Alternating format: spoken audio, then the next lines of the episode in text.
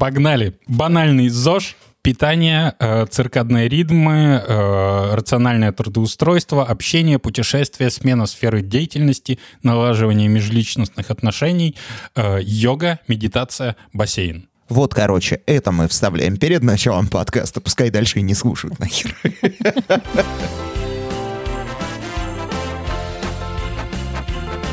Коко, коко. Три, два, один, поехали! Это Кукуха сказала «Поехали» – аудиоподкаст про психиатрию. Слушай нас на всех платформах, где есть аудиоподкасты. Это Кукуха сказала «Поехали» подкаст о ментальном здоровье. С тобой врач-психиатр-психотерапевт Павел Сбродов, Лена Золотова, Игорь Нойштарт и я, Александр Алпатов. Напомню, что поддержать нас можно на Бусти. Там куча интересных эксклюзивов для подписчиков и, конечно же, доступ в наш душевный чат. Также не забывай про группу Кукухи в ВК и про нашу страничку в Дзене. Спасение утопающих – дело рук самих утопающих. Справедлива ли эта фраза в отношении нашего ментального здоровья? Обсудим сегодня. Э, Очень интересный вопрос, и я столкнулся вот с какой проблемой. Часть клиентов, причем не только моих, я это узнал, что и у других специалистов по стране возникает частенько такая проблема и такие вопросы. У человека, ну, с каким-то клиническим диагнозом, не шизофрения, да, а что-то пограничное, типа невроза, депрессии, там, тревожного расстройства или навязчивости. Человек спрашивает врача, э, в лучшем случае спрашивает, а очень часто это выясняется в процессе потом, когда он пропадает там на несколько месяцев или на год, и возвращается, и что случилось-то? Как бы вроде таблетки помогали, давали эффект, ну, возможно, было к психологу, на психотерапию ходить, чтобы шлифануть этот эффект, и клиентка говорит, а я хотела справиться своими силами. И вот у меня сегодня была такая клиентка очередная, которая поставила себе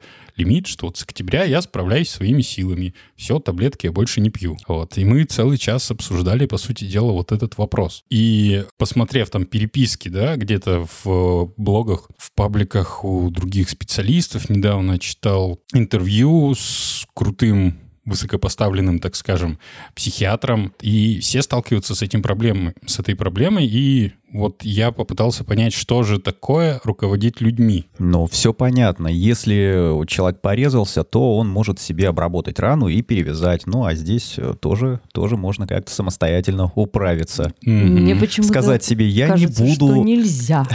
Ну, а почему нельзя? А Я- вот- а вот сказал человек, я не буду, к примеру... И тут синдром не- отмены. Не буду страдать, не буду испытывать боль, не буду э, печалиться, не буду вести себя каким-то образом. И вот начинает, начинает что-то делать. Э, запрещать и отрицать начинают. Да, да, Что? бороться. Вот оно, вот оно слово, которое мы Бороться. забыли. Да. Бороться со своей собственной тревогой, со своим страхом, со своим болью, со А- своим а может и страданием. побеждать. А, сможешь ли ты правой рукой победить левую, свою? Все зависит от расклада. Ты победил, и каков результат? Ну, левая рука пострадала. Мгм. Твоя левая рука.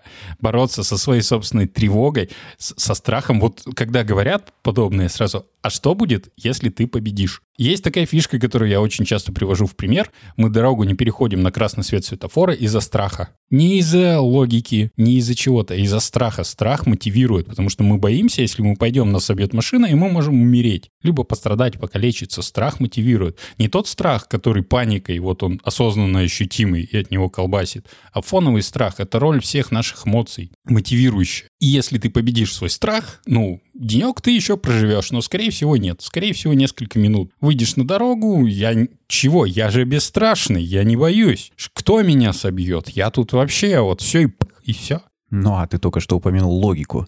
А, страх ушел, логика осталась. Давай я подумаю. Если логически я выйду на дорогу, то меня собьют. Наверное, это не стоит делать. Мгм. Дру- другая уже, э, другой пласт включается. Нам мы такой пример на учебе приводили еще в институте. Все практически люди убеждены, что люди летать не могут. Если ты шагнешь с высоты, ты полетишь вниз, упадешь и разобьешься. А что, если это просто наше всеобщее заблуждение? Потому что это же логическая убежденность. А что, если искренне до конца абсолютно внутри поверить, ты вот шагнешь за окно и полетишь вверх, и будешь аки птичка порхать полетишь на небесах. нем- немного, немного ты полетишь. Вот это как раз отсутствие страха без логики. А, Потому что, ну, существует очень много примеров, когда все ошибались. И, и таких примеров, как бы, их постоянно появляется и появляется и появляется. Люди склонны ошибаться. Именно наше мышление, оно а, часто выдает ошибки. Ну, вот этот гигантский плат ну, когнитивных заблуждений и ошибок, а, от которого миллиард с половиной проблем в течение всей нашей жизни. Чего нет от эмоций? Потому что эмоции — это непосредственная связь с ситуацией. Это прям животная реакция. Ну, как бы животные в основном не погибают по глупости. Они стараются выжить. Как и наши эмоции, они направлены на выживание и Основываясь на чистой логике, опять же возвращаясь, нужно быть высокофункциональным психопатом с очень высоким интеллектом, именно логическим. Быть очень внимательным, обладать просто идеальной памятью, чтобы все запоминать, все вокруг видеть, получать максимум информации и делать из этого действительно обоснованные логические выводы, которые будут полезны в быту и в жизни как таковые. Вот. А так как большинство людей сидят у себя в голове и даже по сторонам не смотрят, то а- а- опираться на логику — это ну, смертельно опасный риск. Особенно если ты ее отключаешь. Вот как-нибудь идешь, в капюшончик накинул, чтобы у тебя видно было только спереди, наушнички на- э, включил, э, чтобы э, на них сконцентрироваться, и то, что спереди не видите, не считая того, что вокруг. Вот, ну, собственно, и получается то, что получается. И это к борьбе с эмоциями. Что будет, если ты победишь? Ты погибнешь. Эмоции нужны для выживания. Ты их победишь, они выключатся, перестанут работать, ты погибнешь. Скорее всего, в течение дня. Если ты не будешь сидеть где-то спрятавшись в углу, из-за чего... А, ты же бояться не будешь. Нет, ты пойдешь на улицу, в самую пучину. Вот. А, борьба — это путь в никуда. Это путь в хронизацию. Если и были какие-то проблемы, то стопудово будет психическое расстройство в итоге. А, даже просто какой-то ну, синдром хронической усталости, астеноневротический, астенодепрессивный синдром. У тебя кончится сила, потому что ты будешь вместо того, чтобы тратить их на выживание, улучшение, повышение качества своей жизни, ты будешь тратить на внутреннюю борьбу с самим собой, которая, если все в порядке, никогда не закончится, потому что как бы левая правую руку не победит. Вот это ты и сказал клиентке. Нет, я сказал другое. Потому что, потому что она, она- ведь все-таки она вернулась, какое-то время она, да, отменила себе таблетосы. Таких много. Ну, на самом деле, как бы огромное большинство, если говорить там про какие-то депрессивные состояния, тревожные, где-то через пару месяцев приема препаратов, если они подошли и подобраны хорошо, становится прям хорошо. Не то, что нормально, а прям хорошо. И возникает очень логичная мысль. Если мне хорошо, зачем мне пить таблетки? И люди бросают таблетки. Две недели, месяц, откат в предыдущее состояние. А вообще когда-нибудь можно отменить эти таблетки? Это в ситуации это выравнивается? Или это вот пожизненно? Это, кстати, колесах. вот смотри, страх за страхом. На самом деле половина, наверное, по крайней мере, это озвучивает слух, вторая половина об этом думает, но не говорит. На- страх подсесть на таблетки. Ну, что будешь зависим от них.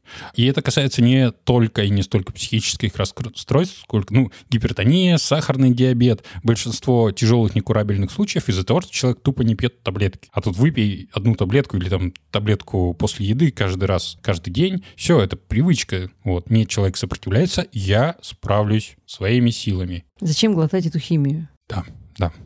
Боярышник попью.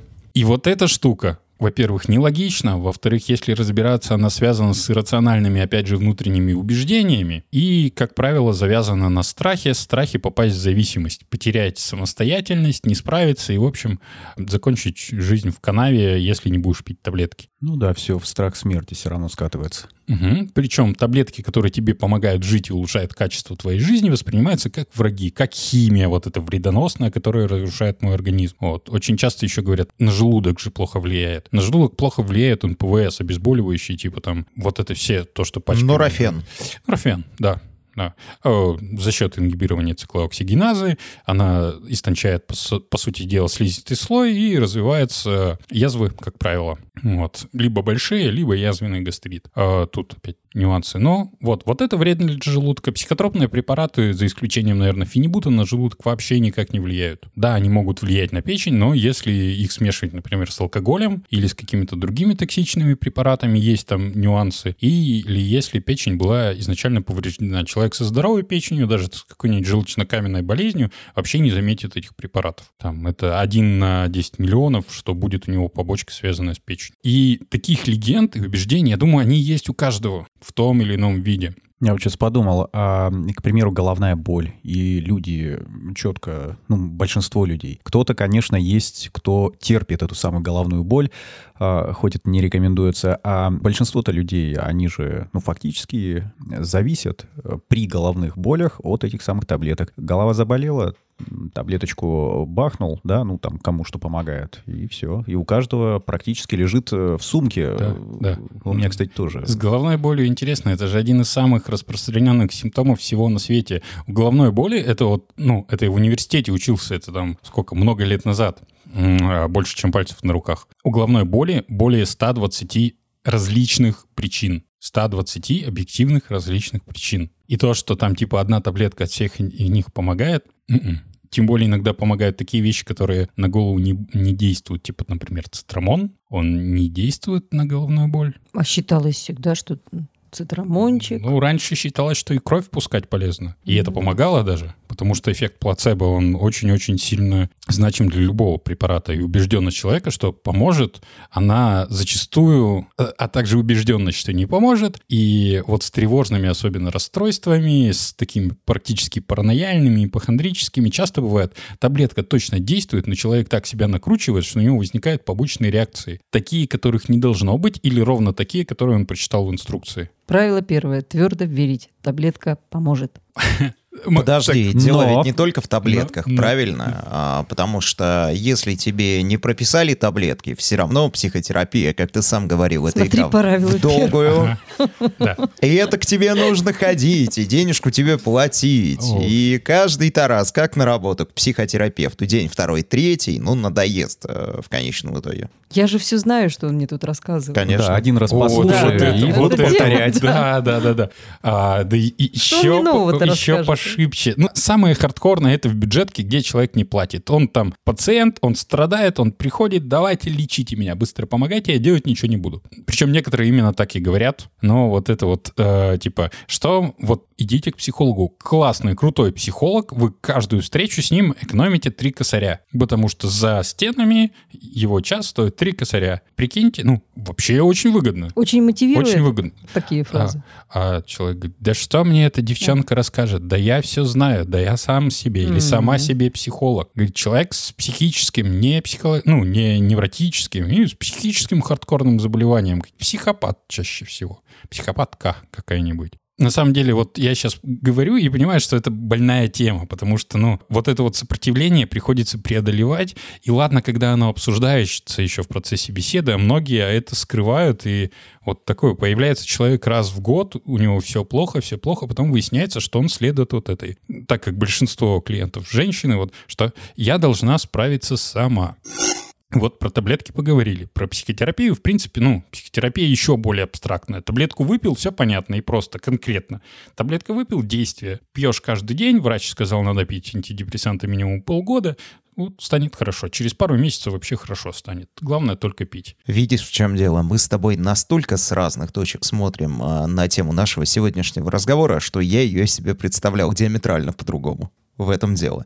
Э, С моей стороны, и казалось мне, что разговор пойдет о том, как себе самому помочь, не прибегая вообще к помощи специалиста. То есть есть ли какие-то простые способы э, себя на место поставить, взбодрить и начать жизнь счастливо. Э, В одном из первых выпусков нашего подкаста Павел Николаевич сказал, что у нас есть такие эти две недели до момента обращения к психотерапевту или психологу. И потом уже, вот если не помогло, нужно набирать номер телефона или ехать сломя голову. Что делать эти две недели, Паша? За прошедший год мне этот вопрос обтесался, а сейчас он вообще стал для меня более глубоким и понятным. И я говорю сейчас про самопомощь.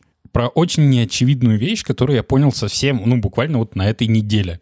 А, опять же, в процессе терапии и там, ну, чтением вот ну, блогов и интервью. Слушай, ну я знаю, что врачей. ты сейчас скажешь.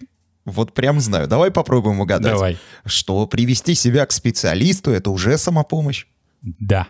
Да, да, да. Само, в, в общем, как, когда пора заниматься собой? Когда у тебя возникла мысль, что что-то идет не так, и пора бы заниматься собой, сходить к специалисту, хоть что-то делать.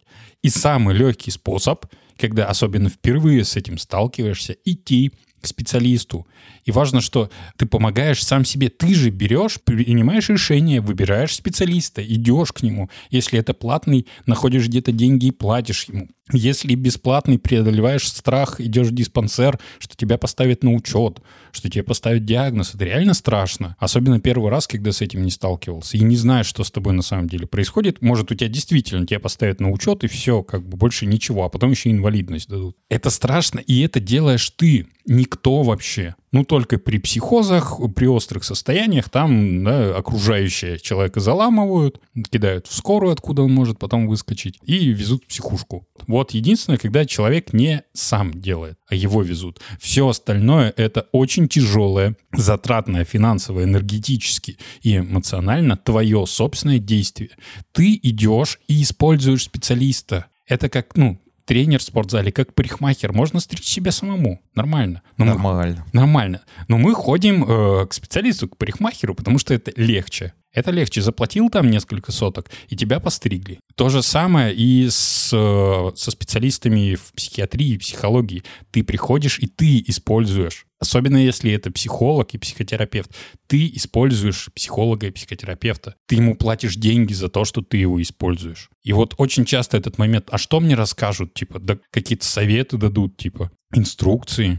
Или вообще было такое, приходят, ну давайте развлекайте меня. Вот до такого. Но это когда человек не платит, как правило, происходит. Так вот, ты используешь специалиста. Ты сам не можешь понять, что с тобой не так, или, например, а что делать-то с этим. Есть человек, который этому учился, учится, и плюс сам еще проходит психотерапию, он в теме. Он уже э, изначально на момент вашего знакомства обладает теми знаниями и ответами на вопросы, что делать. И ты приходишь, платишь ему деньги и пользуешь его целый час, например, если мы говорим про психолога. Можно вопрос Мгм. сразу. А где, как понять, э, что сейчас, ну, не половина, даже большая часть наверное, народу населения, у кого-то что-нибудь где-нибудь не так?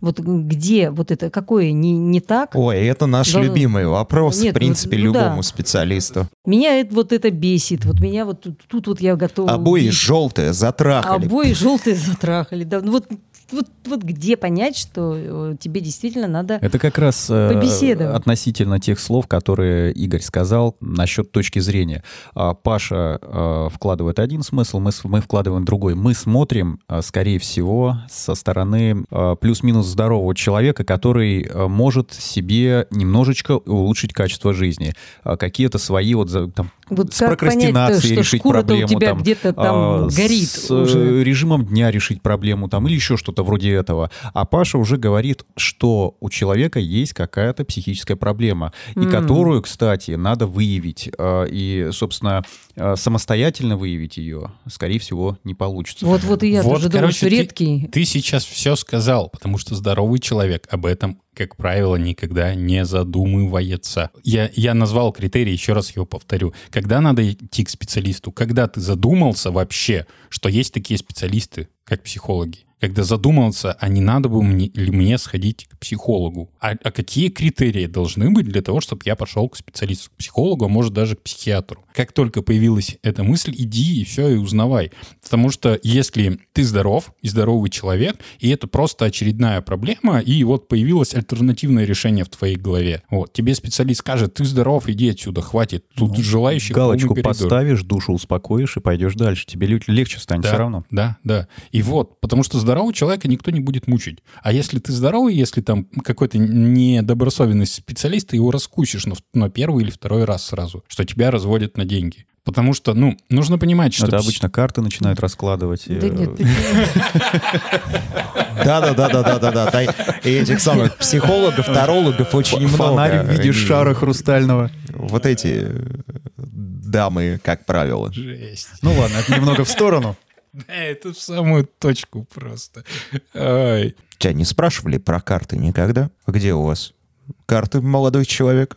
Как вы нам помогать будете? Э, Часто очень спрашивают, как я поставил диагноз, если я не сделал МРТ, не сделал анализы, как я поставил психиатрический диагноз. Там. Э, Блястяще.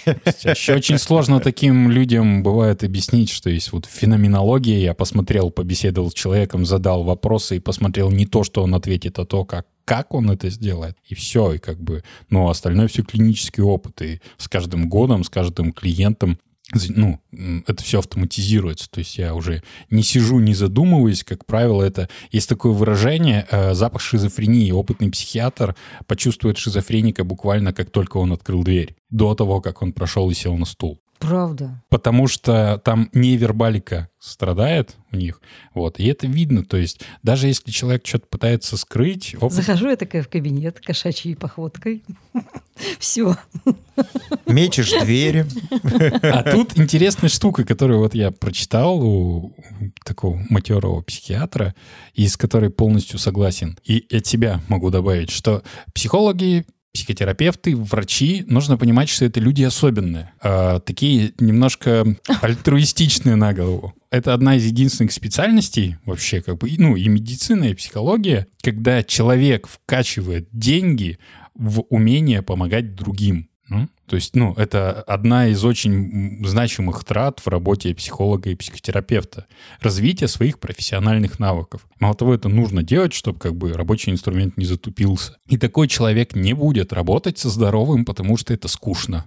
Ну, не трать мое время, ты здоров, иди отсюда. Но смотри, а, давай, во-первых, а, у здоровых э, людей, как Саш справедливо заметил, проблемы-то тоже есть какие-то. И иногда настолько тягучие, что хочется, может, уже сходить, типа, дайте, дайте мне кто-нибудь. А, Как раз а, не поиск какого-то а, знаешь, лечения, а поиск бы- быстрого хардкорного решения своей проблемы. Для этого Есть же категория людей, которые как только приболеют, чуть-чуть температура скользнула за 37 градусов, они сразу все сожрут. Пол аптечки. Есть хорошая это метафора. вообще как бы невроз ипохондрический ты сейчас описал.